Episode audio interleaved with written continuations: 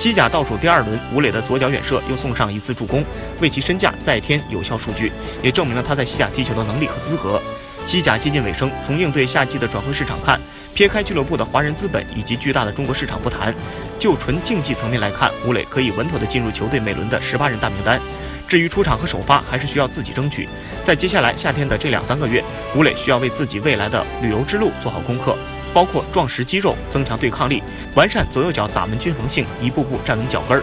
还要过语言关，完善经纪人团队，做好公关与沟通。看来这个暑期并不轻松。